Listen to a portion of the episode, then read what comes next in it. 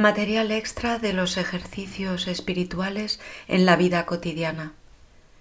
Textos extraídos de Tomás de Kempis.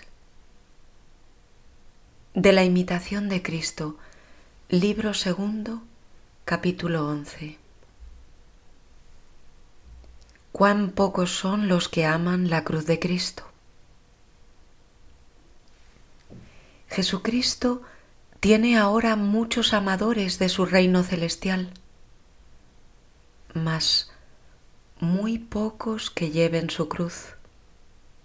Tiene muchos que desean la consolación y muy pocos que quieran la tribulación.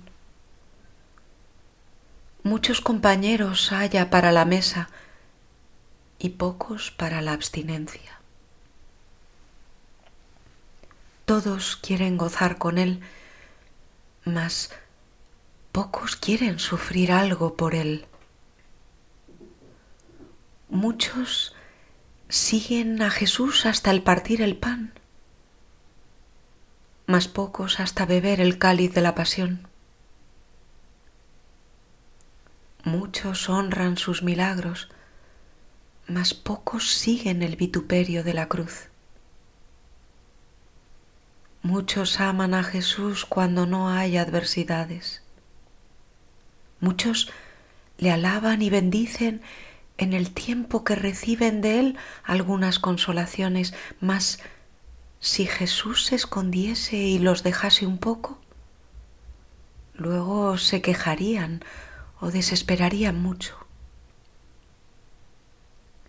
Mas los que aman a Jesús por el mismo Jesús y no por alguna propia consolación suya, bendícenle en toda la tribulación y angustia del corazón, tan bien como en la consolación.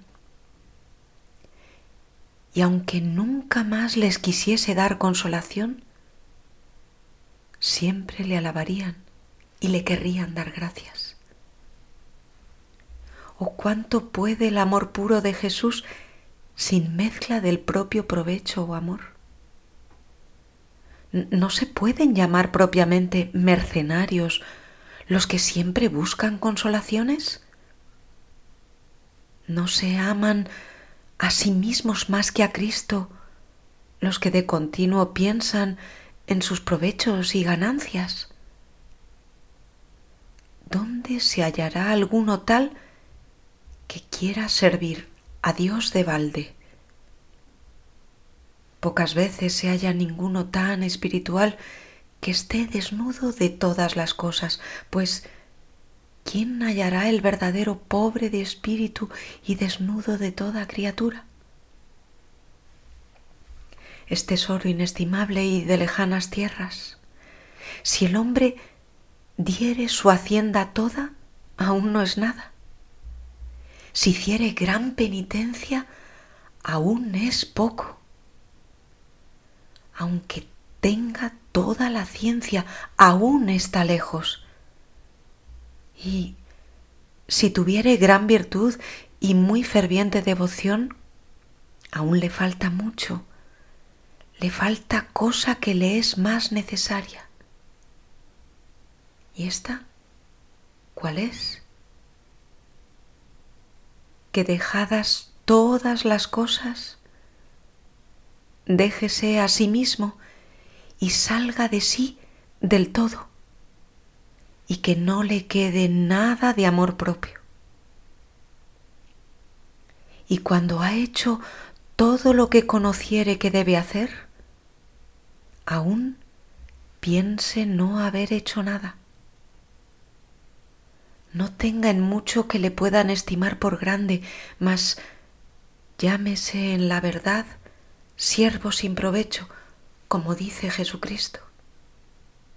Cuando hubiereis hecho todo lo que os está mandado, aún decid, siervos somos sin provecho.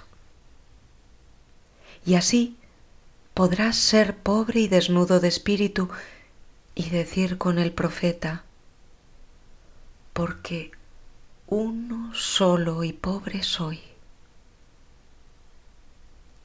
Ninguno hay más rico, ninguno más poderoso, ninguno más libre que aquel que sabe dejarse así y a toda cosa y ponerse en el más bajo lugar. Ave María y adelante.